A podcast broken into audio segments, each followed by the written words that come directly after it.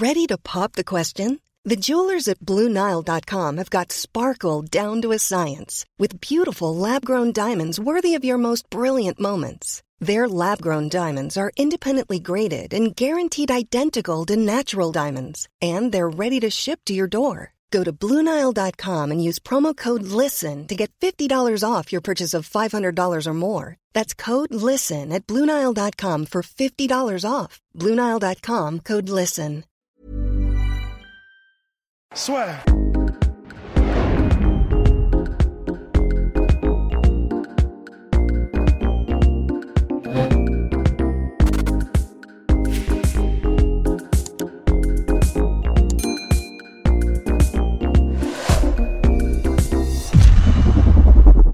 Bonjour à toutes et à tous, bienvenue dans le podcast La soirée avec Monsieur Benoît Saint-Denis. Bon bah voilà, on était déjà venu au Venom Training Camp et là, bah on se rencontre en vrai finalement, enfin en vrai, en distanciel. Donc on est à quelques jours de ton combat. Merci Benoît de nous accorder cette interview. Bah écoute de rien, ça me fait plaisir. C'est important d'avoir des, des, gens qui sont passionnés et puis qui nous suivent et nous soutiennent quoi. Donc euh, donc c'est super sympa de vous avoir. Oh, bah, Formidable. Bah, J'ai commencé directement. Première question finalement. Là, toi, aujourd'hui, tu es un des noms qui monte vraiment dans le MMA en France et puis même, j'ai envie de dire, en Europe et au-delà. Est-ce que là, tu commences à le sentir un petit peu? Euh, Bah, écoute, je sais que les, performances qu'on réalise euh, avec, euh, avec Daniel jusqu'à présent, elles sont, elles, sont, elles, sont, elles sont de qualité. Et euh, j'espère encore faire une, super performance euh, ce dimanche. Et ouais, bah, je pense que ça se met, quoi, performance par performance. quand tu commences à enchaîner les bonnes performances, tu, commences à, être un, à avoir une, réputation qui grandit. Donc ouais, je suis, je suis fier de, du parcours accompli jusqu'à présent. Et bon, Bien évidemment, on commence à se dire pourquoi pas le titre. Est-ce que toi, là, tu commences aussi à y penser au titre du Brave? Euh, bah, Pour tout te dire, le, au dernier combat, c'était déjà un combat contre l'ancien champion du mhm. Brave, donc, euh, qui devait déterminer le, le contender numéro un, euh, donc, que j'avais remporté au, deuxième round sur, sur un bras-tête. Et donc, je, sais, je pense que là, oui, la ceinture du Brave, je pense qu'elle est elle est pas loin. Si je, confirme avec une belle performance ce dimanche, je pense que c'est quelque chose qui est, vraiment euh, envisageable euh, euh, du coup à court ou à moyen terme. Mais là, je suis vraiment focus sur ce fight parce que en fait, c'est toujours les, il, y a il y a des fights, il faut arriver à être excité pour n'importe quel combat pour vraiment donner une belle performance peu importe l'adversaire. Et donc, euh, je, respecte mon adversaire. Je suis content qu'il ait accepté. Et je suis, euh, je suis content d'avoir un combat euh, parce que malheureusement, le combat qui devait se faire avec Eldar pour la ceinture a été un petit peu repoussé. Donc, bah, j'espère prouver que j'ai mérité cette place de contender. Et puis, par la suite, pourquoi pas ouais, pouvoir aller ravir le, titre Eldar. Ça serait super. Tu te mouilles pas trop pour la suite, en tout cas. Mais est-ce que T'imagines, je sais pas moi, plusieurs, enfin, une date pour un retour potentiel. Est-ce que tu as déjà un plan assez clairement défini? Parce que la mine de avec ton bilan d'invaincu, 7-0, tu commences à faire un petit peu de bruit. Est-ce que là, tu, soit tu penses à l'UFC, tu penses à une autre organisation, ou tu es vraiment combat par combat? Alors en fait, euh, ouais, tu as toujours des objectifs à court terme et à long terme. Et en fait, oui, à long terme, je pense que le, rêve de tout combattant, c'est de, prendre des ceintures euh, dans les plus grosses orgas. La plus grosse, c'est euh, l'UFC. Donc, euh, mhm. donc, à long terme, entrer dans l'UFC, j'espère un jour, ouais, un jour rentrer à l'UFC et puis tout déboîter là-bas. Ça serait, ça serait vraiment, je pense que c'est l'objectif de tout combattant qui veut faire une, une longue et prolifique carrière. Mais euh, là, en fait, comme je suis très très proche du combat, c'est vrai que j'ai du mal à me projeter parce que là, je suis vraiment focus sur, euh, sur ce combat du dimanche parce qu'on euh, on, en approche vraiment là. Donc, je commence à sentir un petit peu le. le... Bah, demain, c'est le cutting. Enfin, même si j'ai pas énormément à côté, c'est le cutting entre guillemets. C'est la journée où tu perds ton poids. Et samedi, la pesée, le face-off. Donc, ça va, ça va arriver très vite. Et bon, tu dit un jour, tu aimerais bien aller à l'UFC. Ça fait pas longtemps que, mine de que tu as débuté chez les professionnels, en tout cas en MMA. Est-ce que là, toi, ça commence à devenir, j'ai envie de dire, une réalité dans le sens où tu t'entraînes au Venom Training Camp, tu as la chance d'avoir de bénéficier d'une grosse infrastructure. Tu as Daniel Warren qui est ton coach, donc qui lui aussi a une énorme expérience au plus haut niveau, donc à savoir quand même avec des champions UFC. Est-ce que là aujourd'hui vous avez déjà des discussions? Est-ce que tu arrives à te placer par rapport au top, monde, enfin, au top mondial? Tu sais, quand tu regardes soit le classement euh, welterweight ou soit toi par rapport quand tu fais des sparring et tout, tu te dis est-ce qu'il manque quelque chose par rapport aux combattants UFC Est-ce que justement c'est ce qui fait que tu te dis j'aimerais bien y aller en un jour parce que soit tu connais ton niveau et tu te dis il me faut encore 2-3 ans ou alors c'est juste que tu es prudent? Non, en fait, euh, l'UFC, c'est une organe comme une autre. Après, il faut le prendre comme, comme ça. Hein, les fighters qui a l'UFC. Euh, là, le dernier combattant que j'ai pris, il avait des victoires sur euh, pas mal de vétérans à l'UFC. il avait 15 victoires, 12 par KO, 4 défaites. Mhm. C'était un mec qui était bien coté, un Brésilien qui a affronté plusieurs gars de l'UFC, qu'on a battu certains. non, non, non. Je, en, fait, et j'ai eu l'occasion de faire des camps d'entraînement avec avec des mecs de l'UFC d'ailleurs qui m'avaient j'ai un Italien qui m'avait appelé Alessio Di Chiquero euh, pour l'aider à préparer un gaucher qui est un point moyen à l'UFC.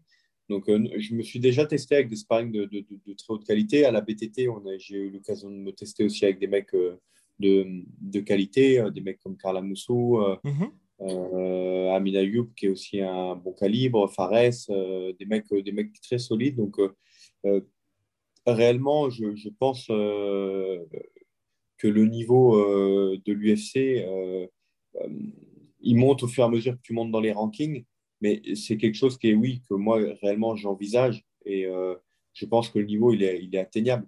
Après, comme je te disais, c'est toujours difficile de parler, de, parler de ça quand tu es si proche d'un combat. Là, je me dis, voilà, là, je prends un, gars, il faut, que je le déboîte parce que sinon, on ne pourra plus avoir cette discussion, euh, en tout cas pas tout de suite. Donc euh, le but, là, ça va être vraiment de, vraiment de faire une super prestation dimanche, une grosse guerre comme j'aime bien faire, et, puis d'en sortir vainqueur. Et après, bien sûr, bah, je pense que oui, le palmarès au fur et à mesure. Effectivement, je suis invaincu, mais j'ai aussi que des finishes. Donc ça, c'est quelque chose qui est intéressant aussi, qui est recherché. Donc j'espère que, euh, que, ça va payer. Le travail, il, paye toujours de toute manière. À terme, euh, l'excellence, ça paye toujours. Hélas, toi, ce qui, me, ce qui me surprend un peu, on va dire avec toi, parce que comme tu l'as dit, tu n'as que des finishes en carrière, tu es invaincu, mais es assez, tu restes un peu sous les radars, je trouve. Est-ce que toi, tu es aussi de cet avis-là Ou par rapport, on va dire, aujourd'hui, quand on parle des prospects, tu que 25 ans en plus, donc quand même, mine de rien, euh, tu as toute une carrière encore devant toi, mais tu as l'air d'être sous les radars. Toi, comment t'expliques ça? Euh, Peut-être parce que la médiatisation autour de la salle, le Venom Training Camp, effectivement, c'est une grosse infrastructure, mais la team euh, professionnelle, Daniel, il, travaille, il aime beaucoup travailler sur du qualitatif. Mais mhm. effectivement, il n'y a pas beaucoup de pros. On, est, on est entre 5 et 10 pros. Euh, et il y a vraiment 3-4 pros euh, dont Daniel s'occupe à temps plein mhm. et qu'il est en train de faire monter petit à petit. Euh, on a Mathieu et Jory qui tous les deux sortent d'une victoire, avec Mathieu la, victoire la plus récente là, au FFA sur, le, sur, sur un samboïste qui était très solide là, sur Louis Laurent. Donc non, non, je pense que je pense que c'est oui, voilà, c'est le côté. Euh, c'est peut-être une salle qui est un petit peu moins médiatisée que par mhm. exemple le, MMA Factory qui a euh, une écurie euh, en plus grand nombre, qui a plus de qui a plus de, monde. Il y a, a d'autres. En fait, il y a, il y a, plusieurs grosses écuries en France comme euh, le, la Snake Team, euh, il y a le, il y a Hobby Fight, il y a mhm. Training Camp, il y a MMA Factory. Mais euh, je pense que nous, on a une écurie très qualitative, mais effectivement qui, de par le peu de volume qu'on a, fait que malgré le fait qu'on ait des combattants qui sont vachement actifs, on essaie de combattre régulièrement. Euh, parce que je pense que si tu veux être combattant euh, à temps plein, il faut, il faut se donner les moyens, donc il faut arriver à, enchaîner les échéances. Mhm. La première année, d'ailleurs, j'avais réussi à combattre six fois en, en 11 mois. Donc ça, ça avait été, euh, ça avait été assez... ça m'avait vraiment créé une grosse ascension. Après, le, le, quand on rentre dans une grosse orga comme le Brave, on, on, est bien sûr un peu plus freiné parce que les événements sont... sont il y a un build-up derrière les événements avec un matchmaking, il y, a énormément de fighters à faire combattre, qui fait que bah, on combat un peu moins souvent, et il y a le Covid aussi qui s'en est mêlé. Donc j'espère retrouver un peu plus de régularité en termes de, combat. Et, euh, oui, bah, la question là sous les radars, je pense que de toute manière, ça, va venir avec le temps. Je pense, que, si je continue à faire des bonnes performances, euh, ça va venir. Il y a d'autres mecs aussi qui sont euh, très bons, je pense, qui, qui, qui effectivement passent un petit peu sous les radars aussi, parce que aussi, il y a, il y a, aussi la question des, des KT de poids. Mm-hmm. les poids lourds, par exemple, sont beaucoup plus médiatisés que les, que les autres KT. Euh, mis à part, euh, par exemple, les 70 kilos qui sont pour moi la, la à l'UFC parce qu'il y a toutes les grandes superstars euh, qui sont là-bas. Mais sinon, en général, un poids lourd, quand il débute sa carrière, ça peut aller très vite. Poids lourd léger, ça peut aller très, très vite. Poids moyen, un peu moins vite, mais ça peut aller vite quand même parce qu'il n'y a pas. C'est des mecs, c'est des beaux bébés, quoi. Même un poids moyen, c'est un mec qui, fait plus de 90 kilos hors combat. Donc, c'est des mecs qui sont assez, assez rares à trouver. Donc, quand on a une qualité, euh, médiatiquement, tu peux le faire monter assez vite. Donc voilà, moi je pense que je suis dans une KT qui est euh, super passionnante parce que tu as énormément de tueurs à gage. Donc les 70, 77, c'est vraiment deux KT qui, euh, qui, sont super cool parce que voilà, tu as, as, des mecs super complets, super durs. je pense que c'est les deux KT peut-être qui sont les mieux médiatisés aussi avec les 66 au très très haut niveau. C'est-à-dire quand tu as la ceinture de l'UFC dans cette KT-là, je pense mhm. que tu es, es, au top du top. Mais euh, par contre, euh, pour se faire connaître, euh, ouais, il faut beaucoup, beaucoup de fights. Et pour rentrer dans les, dans les, grosses, dans les gros circuits, il faut, ouais, faut enchaîner des, des, victoires. Je pense qu'il faut des gros palmarès pour arriver à rentrer dans ces petites catés-là, dans des orgas comme l'UFC ou, ou d'autres grosses orgas. Mhm. Et comment tu juges, toi, plus globalement, on va dire, le Brave en tant qu'organisation? Est-ce que toi, aujourd'hui, tu, tu, tu trouves que c'est une organisation passerelle vers ensuite d'autres ambitions que ce soit UFC ou Bellator, ou une organisation où tu te vois, toi, potentiellement continuer encore longtemps? Euh, moi, moi j'étais euh, super content que le Brave me contacte après mon quatrième combat, mhm. parce que c'était vraiment passer à autre chose. J'ai quand même vu la différence entre mes quatre mes fights et, le Brave, qui est une orga euh, qui est gérée, on va dire, qui a une, gestion des fighters et de de la logistique qui n'est pas, qui est pas très loin de celle de l'UFC en termes de logistique pure, même si, euh, bien sûr, les salaires et tout, euh, on est sur un orga, euh, je pense, comparé à l'UFC, qui est intermédiaire, effectivement. Mhm. Mais en termes de visibilité et tout, on est dans un orga du top 10 mondial. Donc, on est sur une grosse orga qui, qui quand même permet de passer une échelle en, en visibilité. Je pense qu'à partir du moment où tu rentres dans le bref, tu rentres sur, les, sur des adversaires, des ex-UFC, des ex-Bellator, des ex ou des jeunes qui montent des prospects. Donc, tu rentres vraiment dans la, dans la cour des grands euh, au niveau euh, international, je pense. Et, euh, et donc, non, non, c'était pour moi, c'était une super opportunité. Et je suis content d'y être. Alors oui, j'aimerais, j'aimerais le plus vite possible combattre pour ce fameux titre parce que c'est, c'est quelque chose qui est prestigieux, un titre, peu importe l'organisation. Mais le focus, là, il est sur un certain Arcaïd Ramos et il est sur dimanche. Et plus globalement, là, si on revient un petit peu en arrière, euh, toi, justement, tu étais dans l'armée. Là, aujourd'hui, tu es pleinement concentré sur ta carrière de MMA ou justement, as aussi, tu gardes toujours un travail à côté. Est-ce que tu arrives justement à balancer les deux si c'est le cas?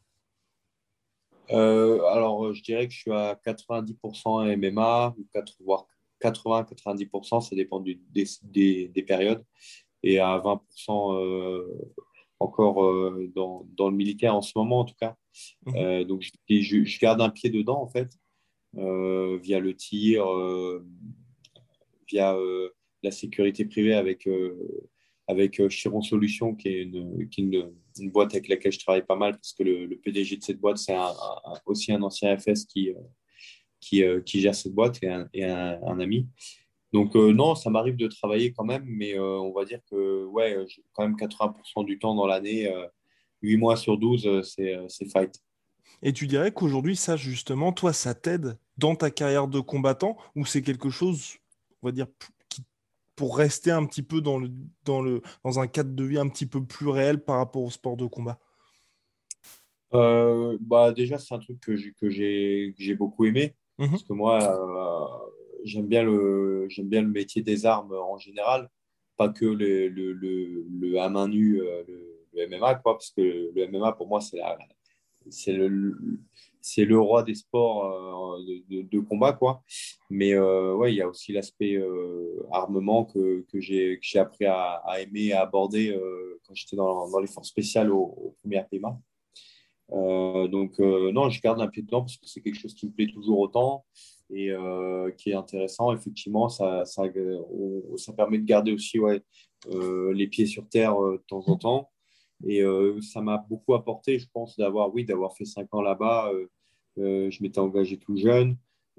ça m'a donné une certaine maturité, une certaine, un certain recul sur, de la, patience, je pense, et un certain recul sur la, sur, euh, la gestion d'une carrière. Parce que c'est vrai que la patience, euh, euh, c'est quelque chose dont il faut, il faut s'armer quand on est combattant.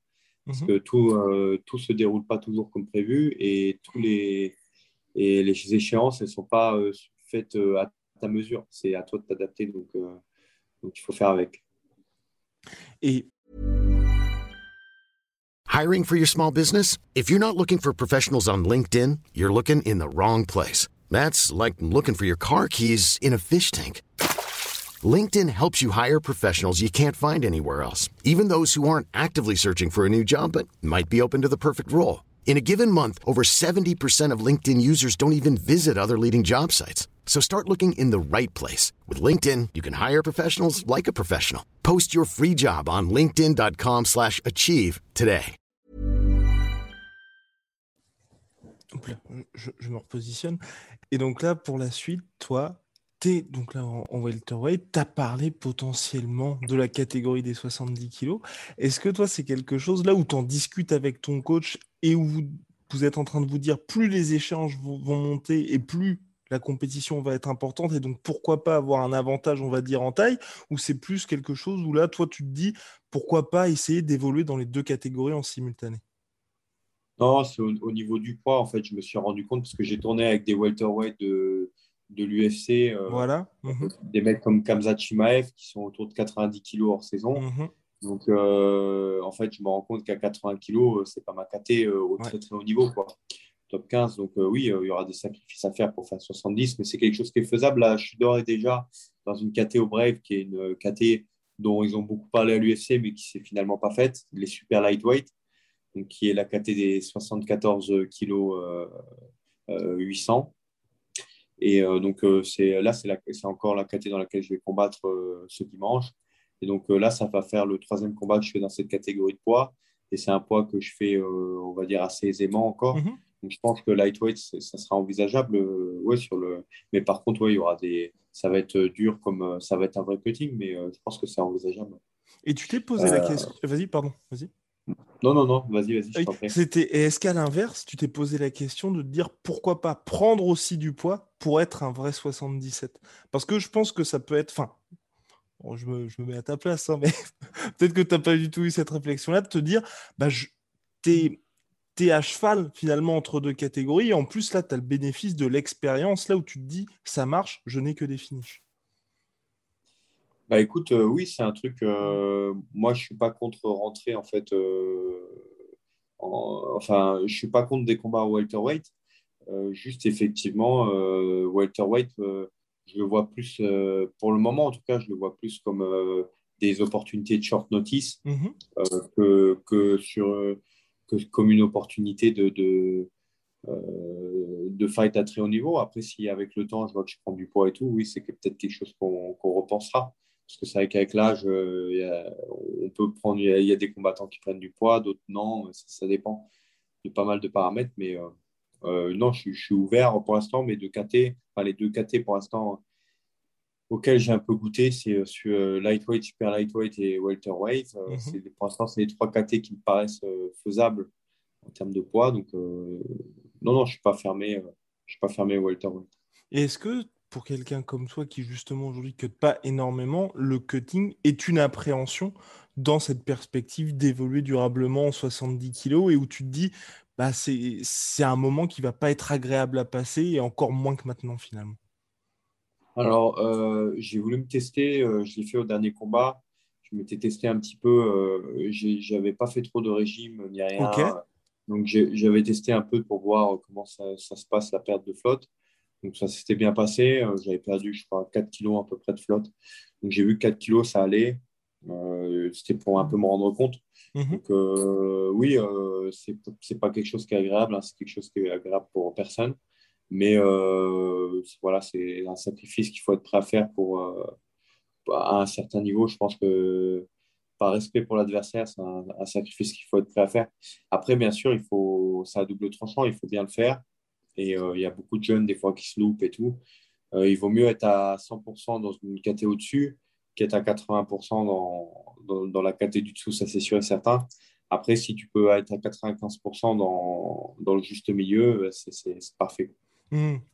Et quand tu vois les, les Hamza Chimaev, comme tu as mentionné, qui sont à 90 kg quand ils sont hors période de combat. Est-ce que ça, toi, tu trouves que c'est quelque chose de normal, on va dire, pour le sport, ou toi, tu préfères justement être euh, proche de ton poids de combat en période off? Euh, bah, En fait, euh, c'est vrai que le, bah, le, cutting, c'est quelque chose qui détruit un peu les corps et les organismes. Mhm. Je ne sais pas quand est-ce qu'ils arriveront à trouver un système intelligent pour pour limiter les, dégâts que ça cause. Parce que c'est vrai que ce n'est pas quelque chose qui est agréable, ce n'est pas quelque chose qui est très euh, bon pour la santé. C'est quelque chose qu'on fait à un niveau professionnel, euh, à un certain niveau. Donc, euh, bah, j'espère qu'un jour, je sais qu'au One, ils ont mis un espèce de système en place. J'avais entendu parler comme quoi les mecs étaient pesés longtemps avant pour voir régulièrement s'ils ne devaient pas dépasser un certain poids. Donc, ouais, j'aimerais bien qu'ils trouvent peut-être un jour une solution de manière à ce que ce soit, on soit plus sur une diète mhm. et une, très légère déshydratation que sur euh, vraiment le, ce processus euh, de chemin de croix un peu euh, du, cutting actuel qui est, qui, est, ouais, qui, est, qui est vraiment pas agréable et qui, pour certains athlètes, est vraiment dur parce qu'il y a certains athlètes qui sont un peu entre deux catés. Euh, bah, Kamzat, par exemple, c'est un peu le, le, le, cas parce qu'il 84, il se sent bien aussi, il n'est pas mhm. trop léger non plus mais euh, il est capable de faire 77. Alors peut-être qu'il se, dit, il se, demande s'il n'est pas trop léger, peut-être par rapport à un Paulo Costa ou à un Luc Rockhold ou un mec comme ça. Voilà, c'est le, c'est le, c'est un des, des, mauvais trucs du, du MMA, c'est le, c'est vraiment ces, ces, pertes de poids et ces pesées. C'est vrai qu'un jour, si, euh, si un jour ça, ça s'améliore, ce serait une bonne chose. Et donc toi, tu t'es engagé très jeune dans l'armée, tu es ensuite passé au MMA par rapport à énormément... Tu es dans une catégorie en plus, enfin, dans des catégories de poids où il y a énormément de monde et où justement, par rapport aux catégories, on va dire light heavyweight et heavyweight, c'est moins ouvert.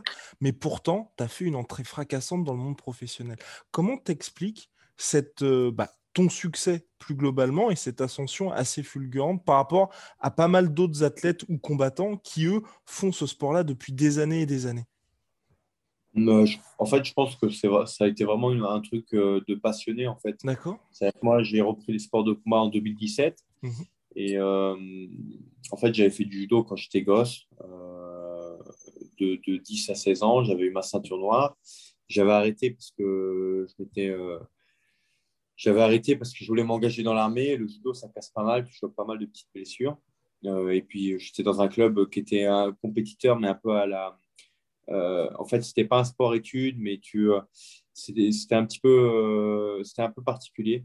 Et du, coup, je me suis, je me suis consacré sur la préparation pour, pour les forces spéciales.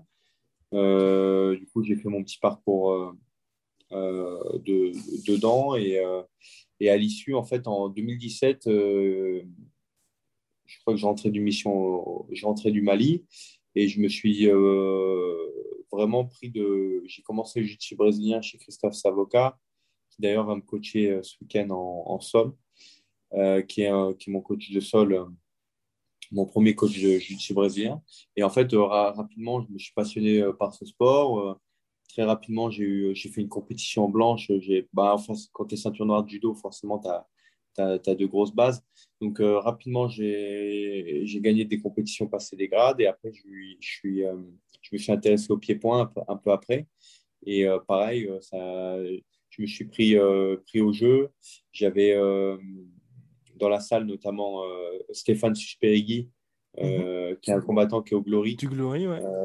en 95, qui est, qui est, super fort, qui, du coup, qui m'a mis mes premières raclées en, pied-point à l'époque bah, quand je commençais. Et, et, et, en fait, du coup, bah, j'étais vraiment super content de, bah, de, de, bosser avec des mecs de qualité comme ça. Donc, j'ai eu un apprentissage qui a été rapide. en fait, 2010, fin 2018, enfin mi-2018, j'ai passé des sélections. Je me suis dit, tiens, j'aime bien le sol, j'aime bien le, le pied-point, pourquoi pas mixer? Ça s'appelle le MMA.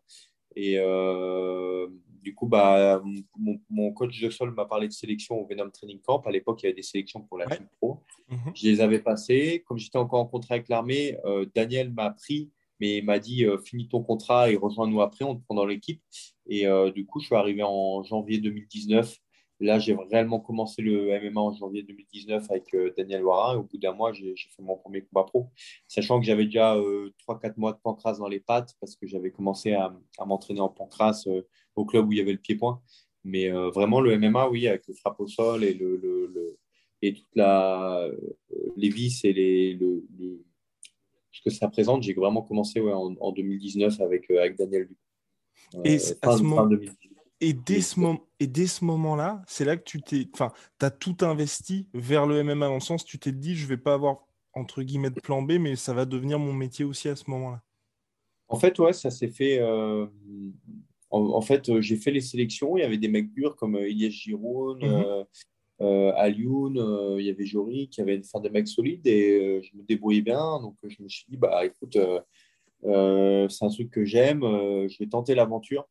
Euh, j'ai tenté l'aventure. À l'époque, euh, bon, à l'époque, j'étais pas fiancé, mais bon, je me suis, dit, je tente l'aventure et, euh, j'étais tout seul. Je me suis pris un appart de location à Paris.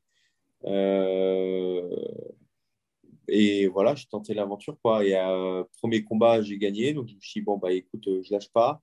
Et après, j'ai enchaîné les fameux six combats en 11 mois et ça s'est bien passé. Donc à partir du moment où j'ai signé au Brave, là, j'ai commencé à me dire bon bah euh, les primes et le, l'ambiance et l'entourage des événements fait que ça me paraît euh, être possible de faire une, une carrière professionnelle. Mhm. Et, euh, et, voilà. Après, voilà, ça s'est fait comme ça. Quoi. Ok, d'accord. enfin, quand même, c'est que c'était à la base, quand tu as dû prendre la décision, ça devait être un petit peu compliqué quand même, non? Ouais, ouais. C'est, bah, en fait, ce qui était dur, c'est de lâcher un boulot que j'aimais quand même. Ouais. bien rémunéré, avec un statut particulier. Euh, pour euh, un premier combat où j'ai été payé 300 euh, balles en, Suisse. Quoi. Donc, ouais, ouais, non, au début, c'est un projet. Je savais que c'était un projet un peu comme, comme, comme un, bah, mon petit frère est étudiant en médecine. Mhm. Et lui, c'est super, c'est dur aussi, en fait. Et ça paye que très tard. Mais les premières années sont très dures et tu as les fruits de ton travail assez tardivement, bah, le MMA, c'est pareil. En fait, si tu lâches rien, tu vas avoir les fruits de ton travail, mais ça arrive, c'est vrai, ça n'arrive pas euh, du jour au lendemain. Il y a beaucoup de gens euh, qui, qui pensent que ça peut être rapide, mais ce n'est pas non plus du jour au lendemain. C'est mmh. des années. C'est des années de travail. Personne ne, n'y arrive sans des années de, de, labeur parce qu'il faut monter le palmarès, il faut s'améliorer, il faut être au niveau des meilleurs et voilà. Donc, il y a plein de choses à faire. Mais par rapport à ça, là aujourd'hui, tu es toujours dans le grind et justement ce processus d'arriver, d'atteindre les sommets et d'être. Et là pour l'instant, ça reste, même si tu es au Brave et tout, ça reste assez compliqué. Toi, en fait, tu apprécies ces moments-là? Parce que même dans ton métier auparavant, tu étais aussi dans ce même processus-là où même si tu gagnais bien ta vie, c'était. Enfin, tu allais quand même au, charbon, quoi. Et là, c'était de retour dans ce. C'est pas du tout le même univers, bien évidemment, mais là aussi, il faut cravacher pour pouvoir y aller. Et toi, c'est quelque chose que tu apprécies, ça?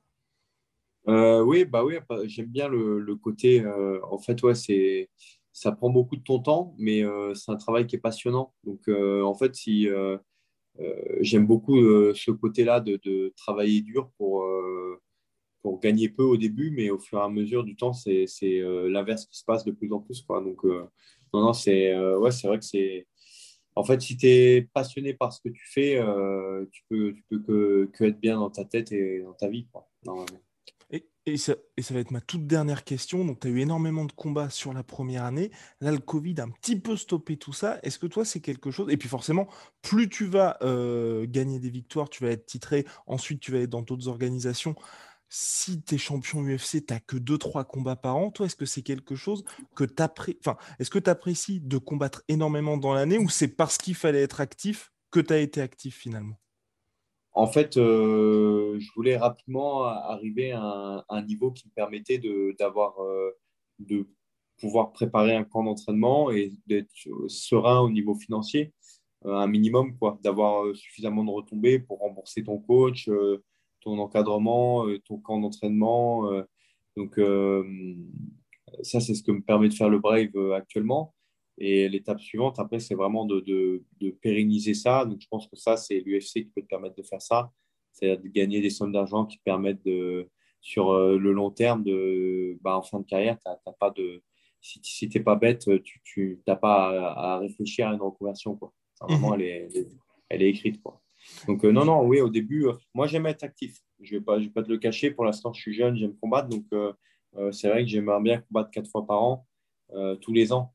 Après, voilà, avec le Covid, là, ça l'a vachement ralenti.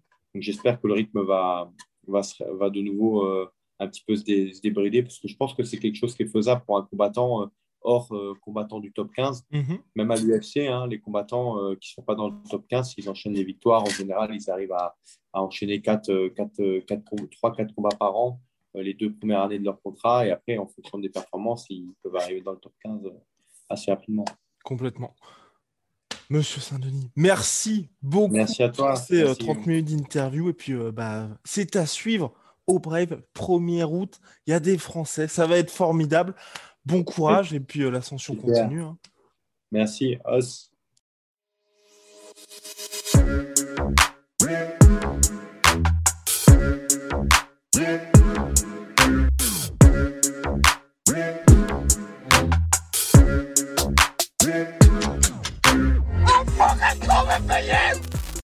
Et voilà, c'est la fin de votre épisode du podcast La Sœur. Si ça vous a plu, n'hésitez pas à nous mettre les 5 étoiles sur Apple Podcast ou sur Spotify. Vous pouvez aussi nous laisser un petit commentaire, ça nous aidera beaucoup. Et si vous voulez aller plus loin avec nous, vous tapez La Sueur sur toutes les plateformes ou sur les réseaux sociaux, vous nous trouverez. Et là, vous nous écoutez très certainement en audio. On est aussi en vidéo sur YouTube, mais également sur Snapchat. Là encore, vous tapez la sueur et on sera là. Merci de votre fidélité et à très vite pour de nouvelles aventures.